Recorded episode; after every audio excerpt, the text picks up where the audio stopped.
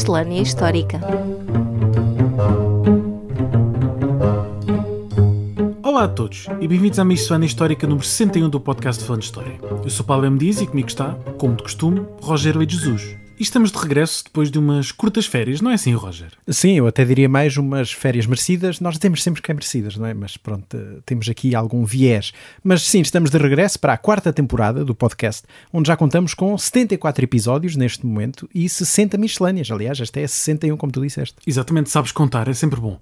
Mas na verdade ultrapassámos um milhão de reproduções o ano passado, por streaming, claro, e por isso, como sempre, aproveitamos para agradecer aos nossos ouvintes e especialmente aos nossos patronos que apoiam este nosso trabalho, que, claro, prevemos continuar ainda durante algum tempo. E por isso aqui temos, não é, o início de uma nova temporada e podemos já adiantar que planeamos os próximos meses e podemos dizer que vamos ter um prato bem cheio. Sim, e começamos esta quarta temporada por uma missão histórica, neste nosso já conhecido caldo verde de curiosidades históricas. E então o que traz aos nossos ouvintes, Roger? Olha, várias pessoas nos perguntaram o que é a imagem do podcast. Já vamos na quarta temporada e temos mudado sempre a cor de fundo, de laranja para verde, para azul e agora para roxo, mas realmente, enfim, apercebi-me que nunca explicámos aqui o que é a imagem de fundo. E que é, como dá para perceber, um manuscrito, um texto antigo. Sim, quando preparámos o podcast, se bem te lembras, uh, pensámos em várias imagens. Chegámos à conclusão que o manuscrito, ou seja, um texto escrito à mão, numa caligrafia antiga, que já não se usa, seria uma coisa realmente mais apelativa para um podcast de história. Uhum. Andámos a ver várias hipóteses, até que lá me lembrei de ir ver uma crónica de meados do século XVI, que não é nem mais nem menos que as chamadas Lendas da Índia de Gaspar Correia. Que é um dos mais famosos cronistas portugueses que escreveu precisamente sobre a presença portuguesa na Ásia na primeira metade do século XVI. Exatamente. Sobre Gaspar Correia, sabemos que terá nascido por volta de 1492 e partiu para a Ásia em 1512, tendo sido até escrivão do governador Afonso de Albuquerque entre 1512 e 1515. Depois disso, serviu em diversos cargos no aparelho administrativo do Estado da Índia, como escrivão, lá está, como já tinha sido, ou então como vedor das obras de Goa, e aqui vedor é, enfim, um cargo de gestão do aparelho administrativo, uma espécie de superintendente, ou até almoxarife do armazém de Coxim, e andou um pouco por toda a geografia desta presença portuguesa na Ásia. Logo em 1532-1533 escreveu uma chamada Crónica dos Reis de Portugal e sumários das suas vidas, com a história da Índia e armadas que se mandaram até ao ano de 1533, que era, enfim, basicamente uma compilação das crónicas já publicadas de Eduardo Galvão e Rui de Pina e com alguma informação que ele já tinha juntado por lá. E foi então depois disso que começou a preparar a sua outra crónica.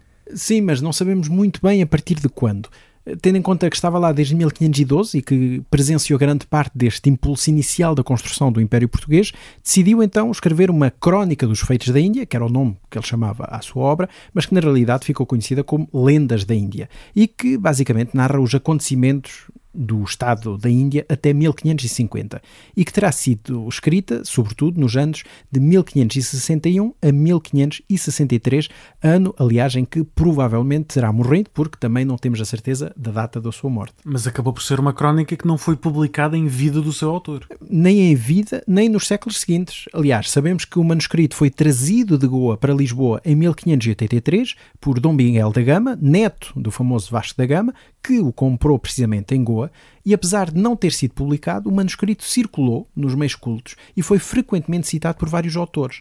E apenas sobrevive uma cópia inteira no Arquivo Nacional da Torre do Tombo, em Lisboa, sendo que existe outras duas cópias do primeiro tomo, na Biblioteca da Ajuda, também em Lisboa, uh, e, enfim, outra cópia em Espanha, e na realidade só foi publicado no século XIX pela Academia das Ciências de Lisboa entre 1858 e 1866, em oito volumes, e foi reeditado duas vezes no século XX, mas a partir da primeira edição. Ou seja, hoje continuamos a usar essa versão e a crónica merecia francamente, uma nova edição, uma, uma edição crítica até, uhum. tendo em conta que é um dos textos mais interessantes deste período, porque Gaspar Correia estava lá e conta-nos coisas que só ele sabia e só ele via, e porque não sendo um letrado com grandes estudos para a sua época, tem uma forma muito própria de escrever, mais crua e mais próxima, digamos, da, até da soldadesca do Estado da Índia, uhum. e uma perspectiva também muito crítica sobre a presença portuguesa. Mas voltando então à imagem do podcast, este é um excerto das lendas da Índia. Sim, é o segundo fólio do terceiro tomo, ou seja, o prólogo do manuscrito que, como eu disse, hoje em dia está na Torre do Tombo.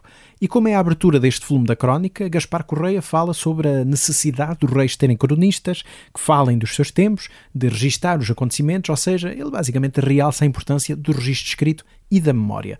Fala ainda do rei Dom Manuel e da reforma da leitura nova e da chancelaria, e a imagem fica-se por aí, não é? Mas claro, o texto continua ainda com o porquê de ter escrito a crónica e por aí fora. Portanto, os nossos ouvintes que agora atentem na imagem do podcast podem realmente perceber uh, o que é que estão a ver. E esse foi, aliás, um dos motivos que nos levou a escolher este excerto em concreto.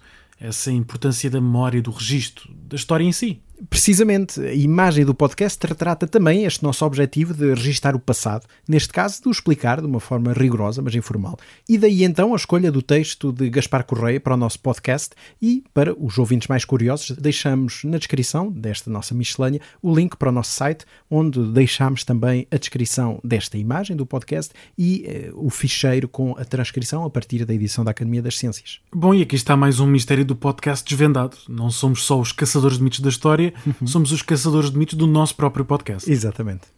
E tu, Paulo, o que é que trazes aos nossos ouvintes nesta nossa primeira miscelânea histórica de 2024? Desta vez quero falar brevemente sobre os livros de variações, que são das fontes mais importantes para o estudo da história dos conselhos durante o período medieval e também parte do período moderno. Uhum. Estes livros são, como o nome indica, não é, as atas das reuniões dos vereadores municipais de determinado conselho.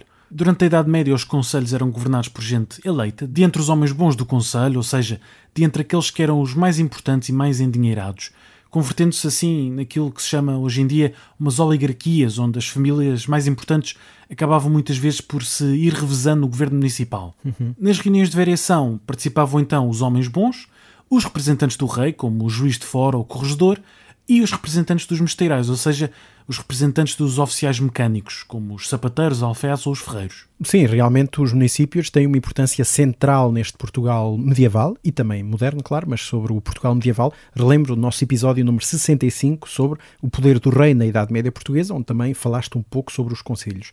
Mas neste tipo de fontes que estamos a falar, que tipo de assunto é que se costumava discutir nestas reuniões? Geralmente discutiam sobretudo os assuntos que, obviamente, mais interessavam à população do Conselho. Debatia-se, por exemplo, o tabelamento dos preços dos alimentos para combater a inflação, e onde é que nós já ouvimos isto antes, uhum. a cobrança de impostos ou os danos provocados nas colheitas, ou pelo mau tempo, ou pelo gado que fugia dos seus donos. As dificuldades económicas e a insegurança são temas recorrentes, eh, como por exemplo a insegurança durante a noite que levava à necessidade da criação de patrulhas de quadrilheiros que asseguravam a segurança dos moradores da sua propriedade e que também tinham por objetivo evitar que, no caso de incêndio, aquele se espalhasse pela cidade sem que ninguém desse por isso.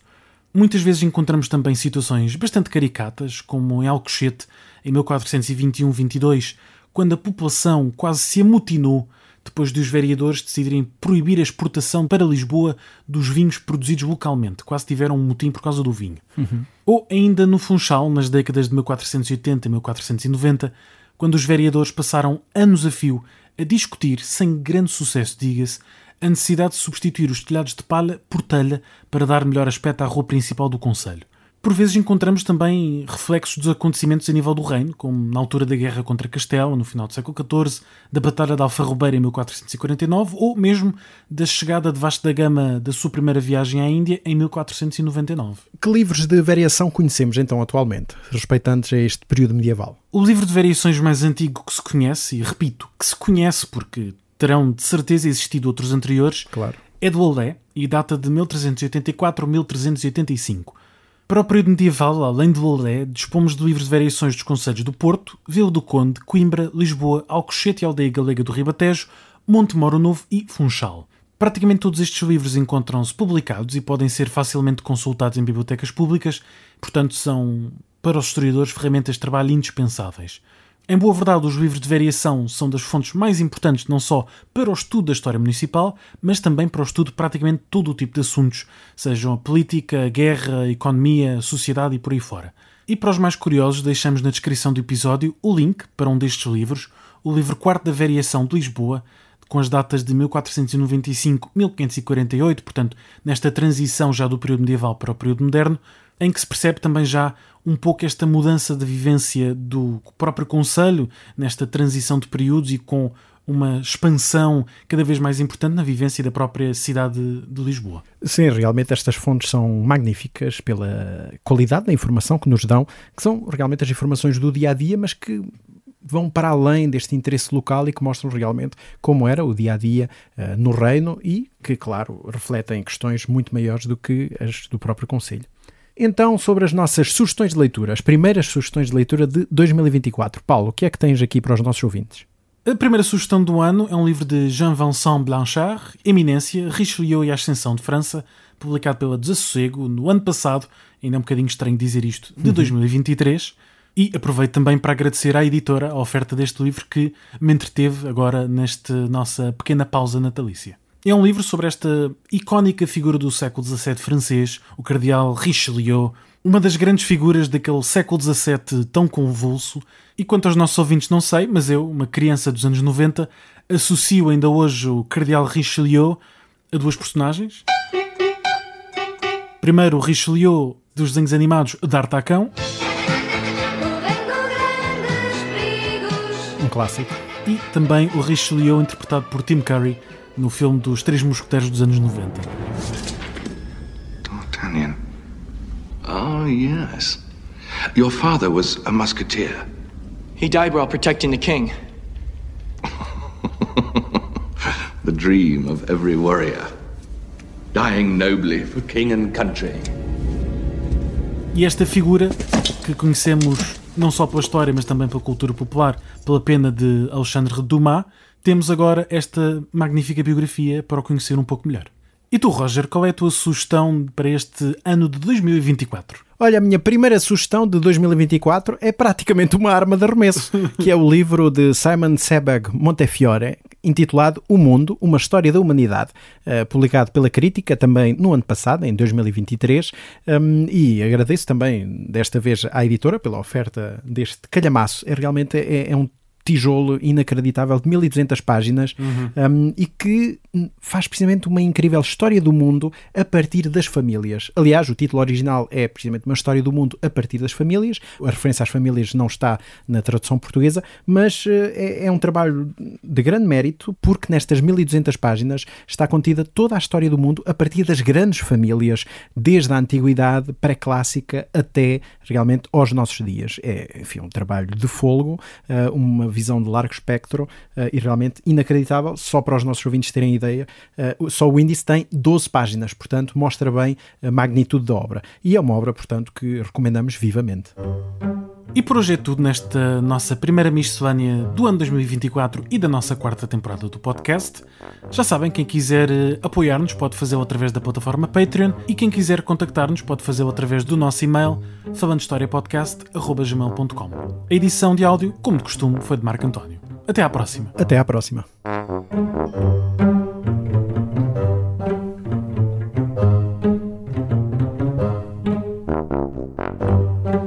Miscelânea Histórica.